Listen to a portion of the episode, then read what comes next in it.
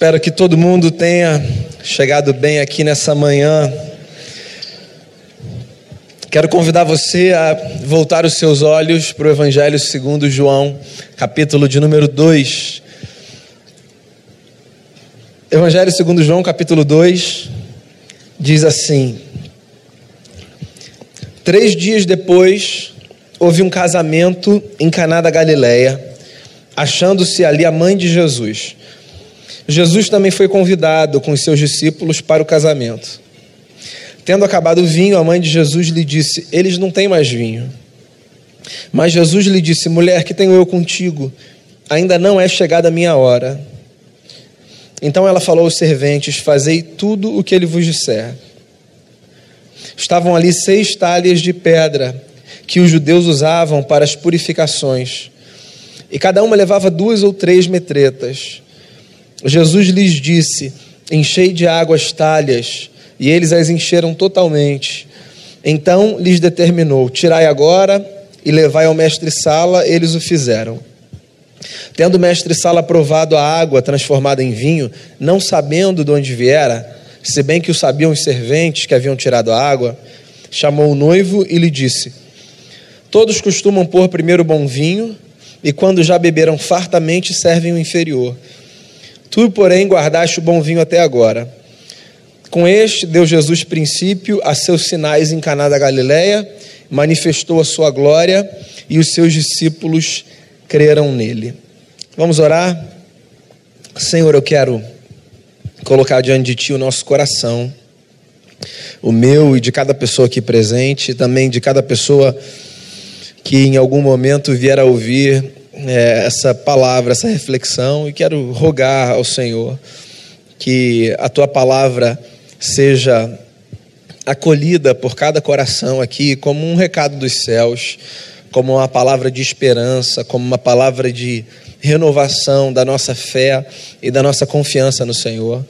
Eu quero pedir que o Senhor nos abençoe agora, que assim como nós cantamos e oramos, que nesse momento, ao ouvirmos a tua palavra, que o nosso coração seja visitado por Ti e que o Senhor faça em nós o que nós somos incapazes de fazer, cada um por si e todos juntos uns pelos outros. Assim eu oro, te dando graças e pedindo mais uma vez perdão pelos nossos pecados, em nome de Jesus, amém. Essa é a minha primeira fala aqui na nossa igreja no ano de 2018. E para minha primeira fala eu queria refletir sobre ou a partir do primeiro milagre de Jesus. O milagre das bodas de Caná da Galileia. Esse foi o primeiro sinal, é o que João diz aqui, de Jesus ao longo do seu curto, mas poderoso ministério. Pensa que já se passaram dois mil anos e a gente fala incessantemente sobre Jesus de Nazaré, sobre os seus feitos, sobre a sua vida. Eu acho que às vezes a gente nem percebe que tudo isso que aconteceu através de Jesus e na vida de Jesus aconteceu num espaço de tempo muito curto, né? Às vezes a gente fica com a impressão de que a gente precisa de muito tempo para fazer coisas significativas, coisas que marquem, coisas que abençoam. A gente justifica no relógio, no tempo, na hora, no espaço que a gente tem, às vezes a nossa não entrega de coisas que a gente podia entregar Jesus operou tudo que ele fez num pequeno curso de três anos.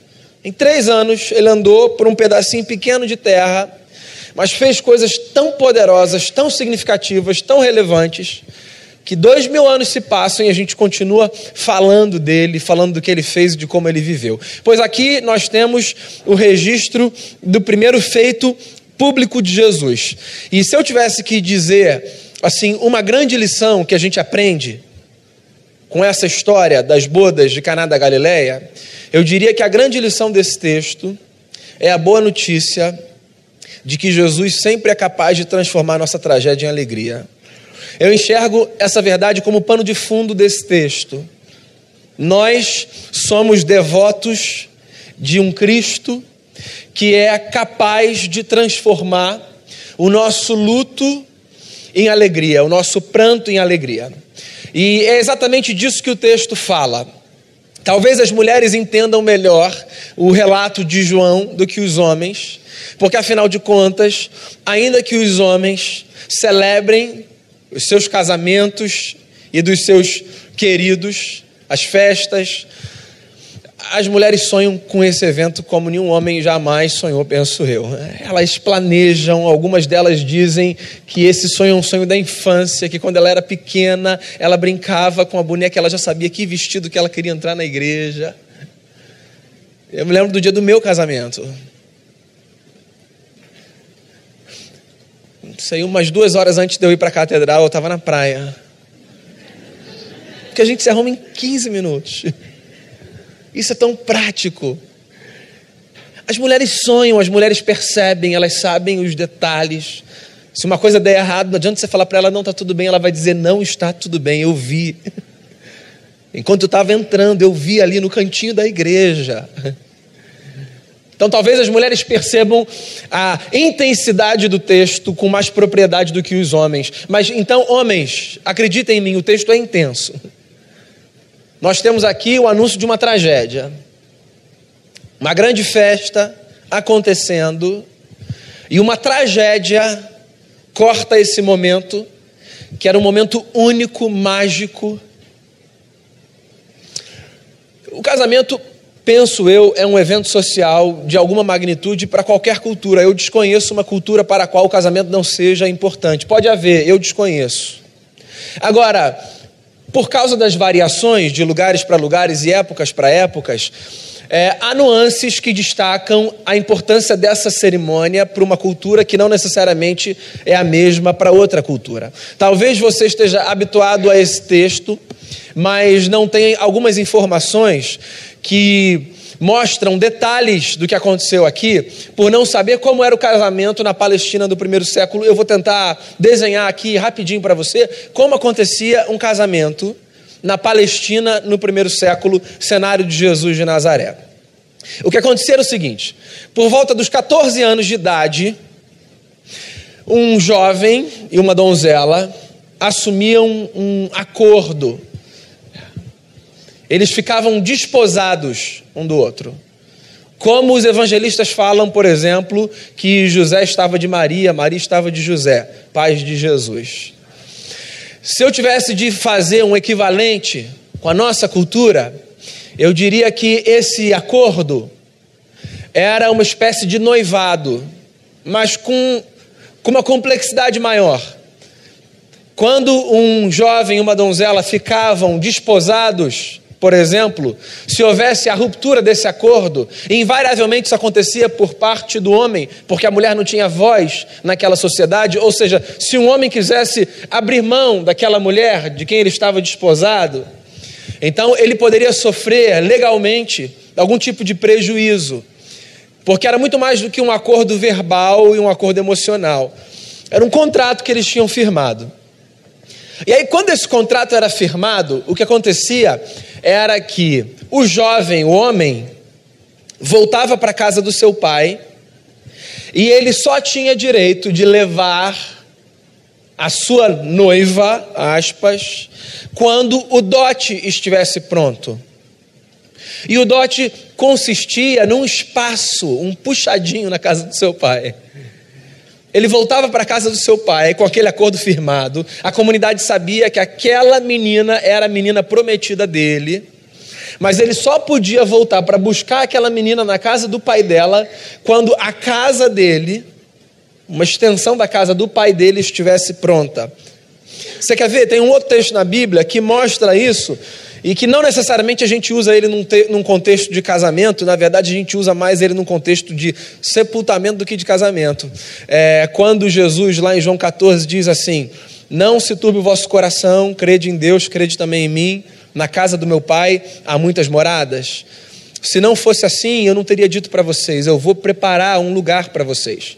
E quando eu preparar um lugar para vocês, eu vou voltar e eu vou buscar vocês e eu vou levar vocês para mim mesmo. Conhece esse texto? João 14. A gente usa muito esse texto é, em cerimônias fúnebres, né? para falar assim: ó, Jesus já preparou o lugar dessa pessoa e o levou, levou para si. Tudo bem, não tem nenhum problema, mas Jesus está se utilizando ali é, de uma figura que era a figura do matrimônio. Era assim que acontecia o casamento. Quando Jesus diz assim: ó, eu vou para a casa do meu pai eu vou preparar lugar para vocês, eu vim buscar vocês, eu vou levar vocês para viverem comigo. O que ele está dizendo para os discípulos é o seguinte: eu vou embora, mas fiquem tranquilos, porque a nossa aliança é como a aliança de um homem que se casa com uma mulher. Eu estou indo e, e, eu volto para buscar vocês. Vocês são meus. Esse é o recado de Jesus. E esse era o recado que um jovem dava para uma menina quando ele dizia que queria se casar com ela. E ele voltava para a casa do seu pai. E quando a casa dele, né, como uma extensão da casa do seu pai, estava pronta, ele voltava com todos os seus amigos e com a sua família até a casa do pai da noiva, numa espécie de marcha. Isso acontecia sempre numa quarta-feira, tradicionalmente, se essa menina fosse uma menina virgem. Isso acontecia na quinta-feira, se fosse uma viúva. E era uma festa da comunidade. O noivo ia com seus amigos cantando, celebrando, até a casa do pai da noiva. E quando ele chegava na casa do pai da noiva, é, acontecia uma espécie de palavra curta de felicitação ao casal por parte de todos os convidados, e eles então voltavam para casa onde aquela noiva moraria com o seu marido. A cerimônia mesmo acontecia na casa do pai do noivo. E era um negócio muito constrangedor. Porque assim, o noivo, a noiva e todos os convidados voltavam para casa do pai do noivo. Todo mundo ficava do lado de fora esperando eles consumarem o casamento. E depois a festa começava. Uma festa de sete dias.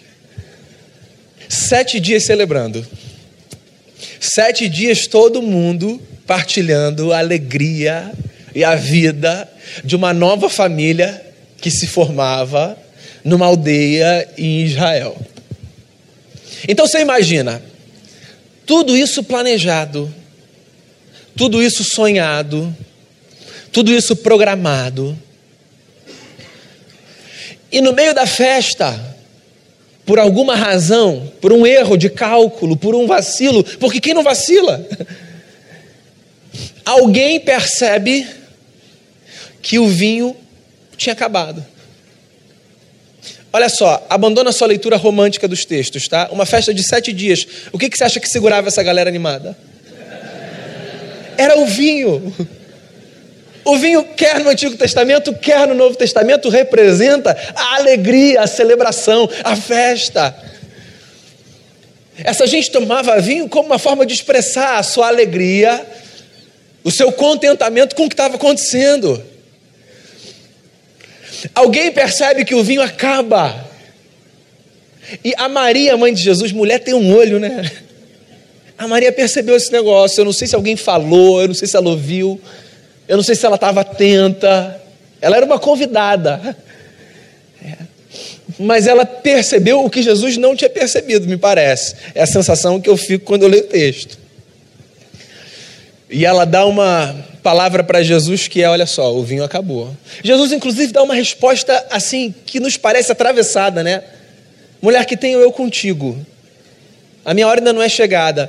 Eu não sei se eu me espanto mais com a resposta de Jesus que parece atravessada, ou com a postura de Maria, que é a postura de qualquer mãe que ouve um filho dar uma resposta atravessada e fala: tá bom, vai lá. Porque a Maria, quando ouve essa resposta de Jesus, olha para o mestre Sala e diz assim: ó, façam tudo o que ele disser a vocês.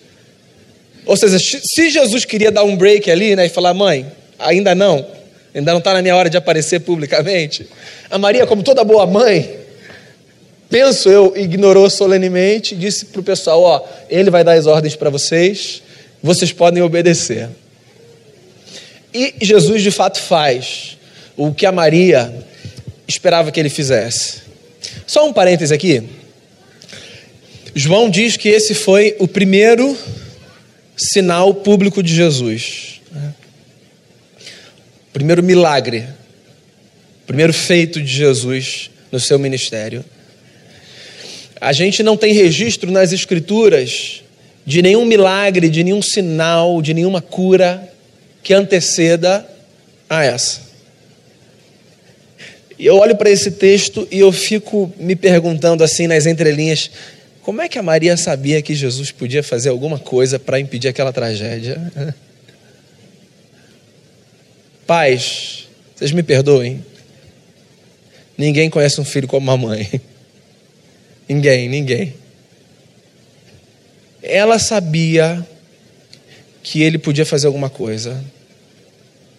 Se ela já tinha visto no âmbito da sua casa Jesus fazer alguma coisa, se ela tinha guardado no coração as palavras que ela ouviu quando Jesus era um menino, e tinha nutrido aquelas palavras no coração, e teve a intuição e a sensação de que aquele momento era o momento, eu não sei. Mas ela tinha certeza de que Jesus podia fazer alguma coisa. Sabe, eu acho que a gente sempre precisa ter do nosso lado alguém que tenha certeza de que Jesus pode fazer alguma coisa. Seja nossa mãe, nosso pai, nosso amigo, nosso vizinho, nosso filho. Eu preciso ter do meu lado alguém que, na hora da minha incredulidade, do meu medo, na hora que eu vejo uma tragédia anunciada, eu preciso ter alguém que diga assim para mim: calma, Jesus pode fazer alguma coisa. Eu sou um sujeito apaixonado pela teologia.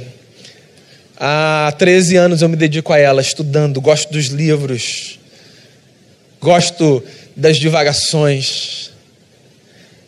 Mas sabe do que eu gosto? De verdade?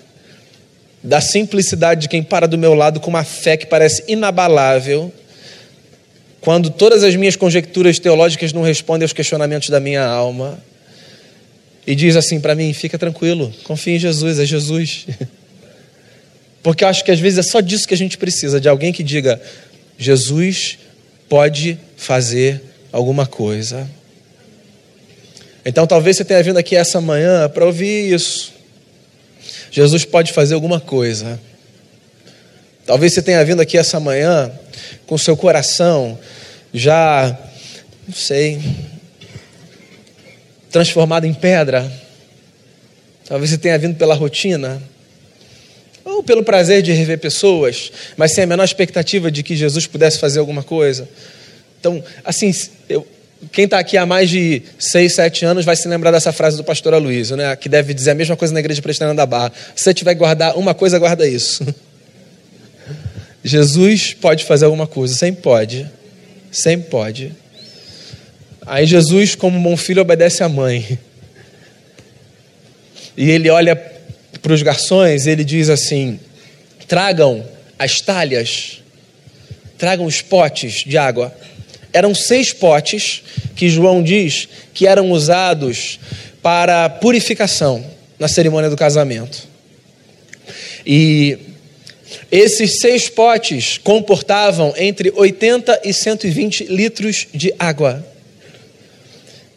E Jesus disse assim: coloca água nisso tudo, enche tudo. Eu fico imaginando a cabeça dos incrédulos naquele contexto, e eu nem jogo pedra neles. Porque olha só, se alguém dissesse para mim, coloca água aqui, eu vou dar um jeito. O vinho acabou, pode colocar água. Eu acho que eu seria tão incrédulo quanto os incrédulos que estavam lá. Eu fico imaginando a cabeça dos incrédulos pensando, a vergonha vai ser maior ainda. Era mais fácil a gente pedir desculpa, dizer, gente, a festa vai acabar mais cedo. Eu sei que ainda tinha mais quatro dias de casamento, mas não vai dar. Talvez fosse mais fácil correr o risco de sofrer um processo, porque ainda tinha isso. Um convidado que se sentisse lesado podia processar o noivo. Olha o tamanho da, olha o tamanho da festa. Mas não. Vamos botar a tragédia maior, vamos encher isso tudo aqui de água. E aí fizeram o que Jesus mandou. E eu queria fazer mais um parêntese aqui. Jesus não grita. Jesus não diz assim, ó, parem a música, todo mundo olha para cá. Jesus não não agenda a hora. Jesus Sim, Jesus não faz nada, ele faz um milagre. Você sabe por quê? Os milagres não precisam ser experiências escandalosas. Há milagres que só você percebeu, que só os seus olhos contemplaram. e que talvez até houvesse uma explicação natural para ele, mas você leu como um milagre. E por que não é? Só porque você tem uma resposta natural? Há mudanças de comportamento que são possíveis pela via da psicologia, mas que são um milagre, não são? Há mudanças de hábito que são possíveis. Há vícios que acompanham a história de pessoas que podem ser abandonados. E que, quando são, ainda que a partir do esforço, nós reconhecemos como milagre. Tem milagre que só você percebe. E ele não é menos milagre porque ele não foi feito do alto de uma plataforma, num horário marcado, num culto anunciado, com luzes sobre você. Não desvalorize os pequenos milagres de Deus na sua vida, que acontecem no meio do barulho da multidão, mas com o silêncio das palavras de Jesus, que só diz assim: ó, encham as talhas de água. Aprenda a valorizar os pequenos milagres de Deus na sua vida, na sua história, nos seus relacionamentos. Não pense que os milagres que acontecem com você são menos importantes, porque eles não são os milagres da pirotecnia e da luz e etc. Jesus só falou: encham de água. E disse mais: peguem uma taça e façam uma gentileza, levem para o mestre Sala que era um homem que, dentre outras coisas, provava o vinho antes que o vinho fosse servido aos convidados. Daí, quando o vinho foi servido ao mestre Sala, uma coisa muito curiosa aconteceu. Ele chamou o noivo e ele disse assim: Engraçado, esse casamento é um casamento diferente, né? Porque assim, geralmente a gente começa servindo o vinho bom. Depois, no terceiro dia, não sei, que o pessoal não sabe mais distinguir vinho de vinho, porque a verdade é essa. Assim, os noivos servem o vinho de qualidade inferior. Agora, engraçado, assim, você você guardou um vinho melhor para agora, né? Olha só, não é que ele disse assim, ó, aquele do início da festa estava ruim. Ele só disse assim, ó, esse agora está melhor. Alguma coisa aconteceu. E essa festa vai ficar marcada como a festa do noivo que guardou assim o melhor para o final. Eu acho esse sinal de Jesus um sinal espetacular, porque aqui Jesus salva um homem de um processo, uma família de um vexame e uma comunidade de um tumulto. E eu acho que tudo que Jesus faz na nossa vida sempre tem a ver com nos salvar de tragédias. Eu queria partilhar com você, de forma bem objetiva, três lições que eu acho que esse texto traz para o meu coração e para o seu coração. A primeira delas é a lembrança de que desastres sempre podem ser evitados quando a nossa vida se submete ao comando de Jesus de Nazaré. Se tem uma frase que eu acho lindíssima e que eu considero ser a chave para todo o texto, essa frase é a frase de Maria, dizendo aos serventes: façam tudo que ele disser a vocês. E eu espero que nesse ano de 2018, eu e você façamos tudo que Jesus nos disser que a gente considere como de bom tom e como sabedoria fazer aquilo que a gente reconhece ser instrução de Cristo para a nossa vida. E assim, quando você precisar entender o que é instrução de Cristo para a sua vida, não sai correndo por aí, não. Numa espécie de aventura tentando ouvir Deus. Abre a sua Bíblia, lê sua Bíblia, conversa com gente sábia não faz maluquice, não. Não fica tentando ouvir voz, não. Se Deus quiser falar com você de forma sobrenatural, assim eu acho que Ele tem toda a liberdade e capacidade de fazer isso. Deixa isso com Ele se Ele quiser. Faz diferente. Assim, na verdade, faz o que sempre foi feito, que hoje virou diferente. Pega a sua Bíblia e lê. E vê o que Deus fala com você ali. Sabe, o que salta ao seu coração, aos seus olhos. Você quer entender como é que a gente faz para a gente ouvir Deus na Bíblia? É assim: a gente abre, a gente lê, e não é assim caixinha de promessa, não, tá? Você pode abrir o que você quiser, mas assim, o que quer que você leia, assim, não lê pensando assim, nossa, esse aqui eu vou até separar, que esse aqui o fulano vai precisar aqui, ó. Ou não lê como pastor é tentado a ler, nossa, isso daqui vai dar uma mensagem. Isso aqui para célula, olha, o pessoal vai chorar na hora que eu começar. Lê diferente, lê assim, ó. Deixa eu ver o que Deus pode falar no meu coração. Sabe como eu gosto de fazer? Então deixa eu compartilhar com você. Eu gosto de marcar as palavras que mais saltam aos meus olhos. Assim, na minha leitura. Eu não marco na Bíblia, porque eu gosto da minha Bíblia bonitinha assim. Eu não gosto. Mas eu pego um papel e eu anoto. Eu falo assim: essa palavra aqui é uma palavra interessante para esse momento. Porque olha só, o mesmo texto pode falar com você de maneiras variadas em momentos variados, não é isso? Então eu acho que assim, tem a ver com o momento que a gente está vivendo. Às vezes uma palavra vai, vai saltar, às vezes outra palavra vai saltar. Eu falo, pô, esse negócio aqui é bacana, eu vou ler, vou meditar nisso daqui, eu vou parar um pouco, eu vou, eu vou me desligar, deixa eu pensar um pouco nisso. E aí eu penso nisso. E aí, se eu achar importante, eu converso com alguém e digo assim: você já leu isso? O que você acha disso? Olha só que coisa bacana. E aí você guarda no coração. Faz isso, ora. Não ora só daquela oração, que também é importante, que é assim, ó, Deus abençoe fulano, fulano, fulano, Deus guarda os meus filhos. Faz essa oração, eu sei, ela é importante. Ok. Mas faz outra oração também, aquela oração que é feita assim, Deus, assim, deixa eu, deixa eu descansar aqui. Ainda que você dê uma cochiladinha, faz aquela oração que é para você desacelerar, para você tentar entender o que Deus fala como é que você pode ouvir? Bem, eu só vou até aí, porque esse negócio é muito místico, né, para a gente tentar explicar racionalmente. Então, nesse ano de 2018, assim, siga as ordens de Jesus. O que você sabe ser palavra de Jesus para a sua vida, porque está, assim, objetivamente narrado nas Escrituras, cumpra. Segunda lição que eu tiro desse texto e partilho com você.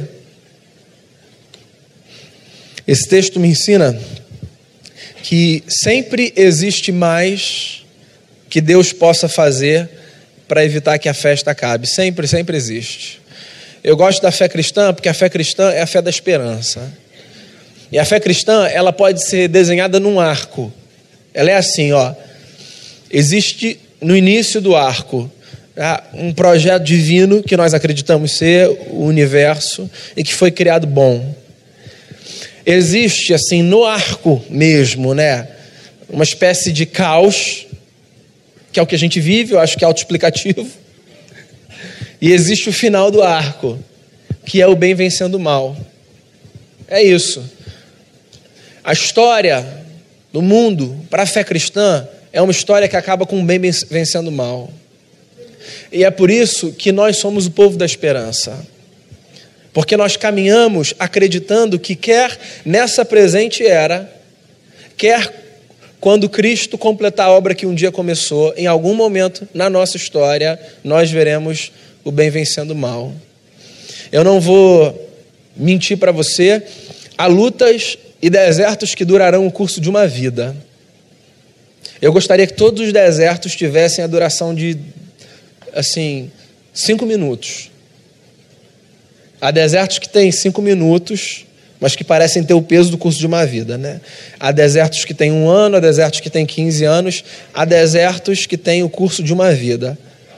Se você atravessa o deserto que tem o curso de uma vida, não pense por isso que a tese de que no final o bem vence o mal caiu por terra. Porque o que tradicionalmente, socialmente, nós chamamos de final, nós pela nossa perspectiva de vida, não consideramos o final. Na verdade, nós nem consideramos final. O que está para além da nossa capacidade de compreensão. Então, quer seja em algum momento aqui, quer seja no que nós chamamos de glória, de novo céu e nova terra, ou do que quer que seja que você chame, assim, em algum momento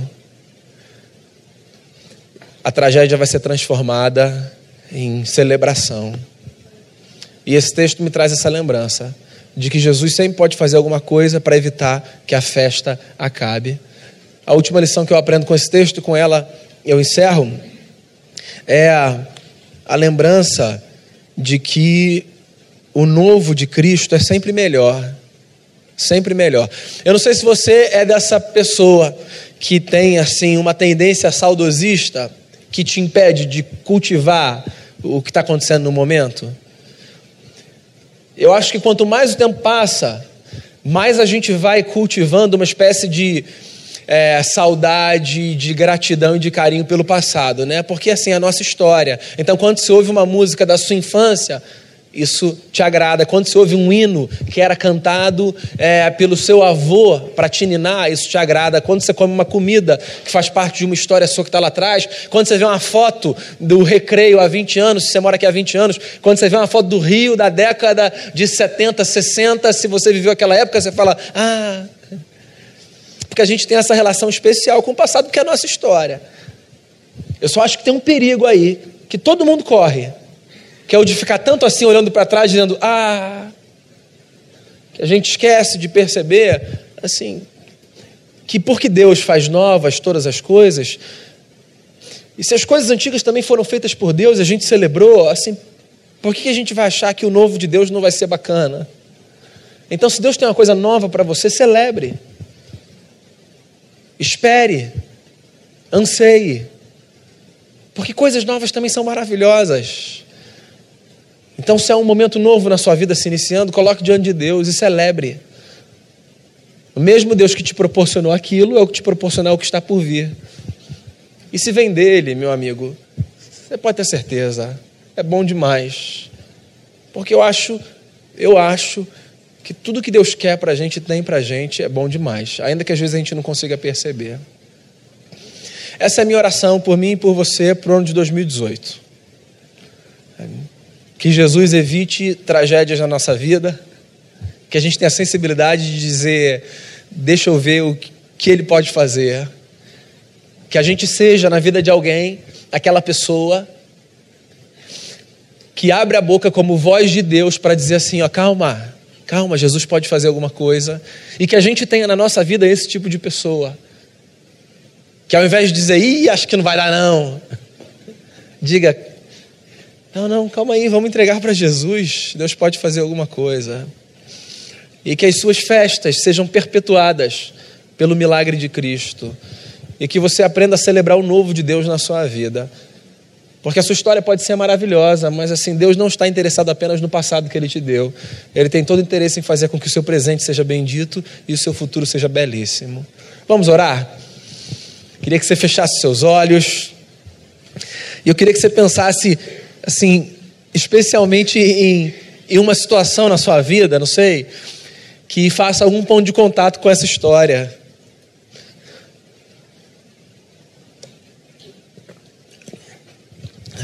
Eu queria encorajar você a orar por isso. Para que Cristo transforme situações. Queria orar para que para que Deus dê a você a sabedoria de confiar no cuidado dele. É uma coisa que eu aprendi, já disse isso e quero levar para o resto da minha vida. Deus adora fazer festa, Deus gosta de celebrar com a gente. Então, cada celebração sua tem a participação da Trindade. Mas se há algo que você queira colocar diante do Senhor, para dizer assim: Deus, por favor, transforma isso. Faça isso nesse momento. Que seja a minha voz nesse momento nos seus ouvidos, no seu coração, a voz de alguém que diga a você: não se esqueça, Jesus pode transformar essa história.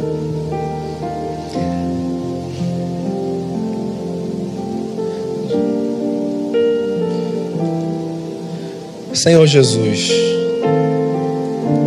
nós somos muito gratos ao Senhor pelas muitas coisas que o Senhor faz na nossa vida. Obrigado porque a gente aprende tanta coisa na tua palavra. A gente aprende, por exemplo, que quando a gente faz festa, a gente não precisa excluir o Senhor.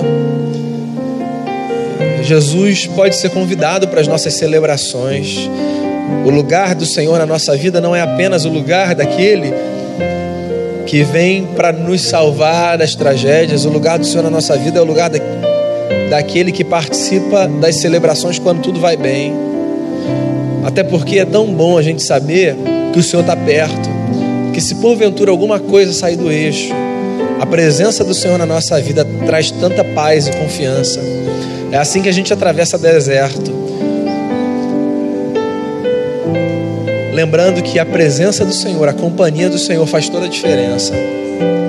E eu quero agradecer com os que agradecem pelo momento de festa que vivem. E eu quero rogar com os que rogam, esperando uma intervenção do Senhor. Deus que é capaz de transformar a tragédia em alegria. Que o Senhor perpetue as nossas festas. Que o Senhor faça as intervenções extraordinárias que o Senhor é capaz de fazer. Sem que seja necessário alarde, que no silêncio o Senhor opere na nossa vida e que a gente tenha sensibilidade de perceber o novo do Senhor na nossa vida como uma bênção, como uma dádiva. Mantenha o nosso coração sensível, mantenha os nossos olhos abertos e, acima de tudo, faça de nós pessoas gratas por tudo que o Senhor faz na nossa vida. É a oração que eu faço, dando graças em nome de Jesus. Amém.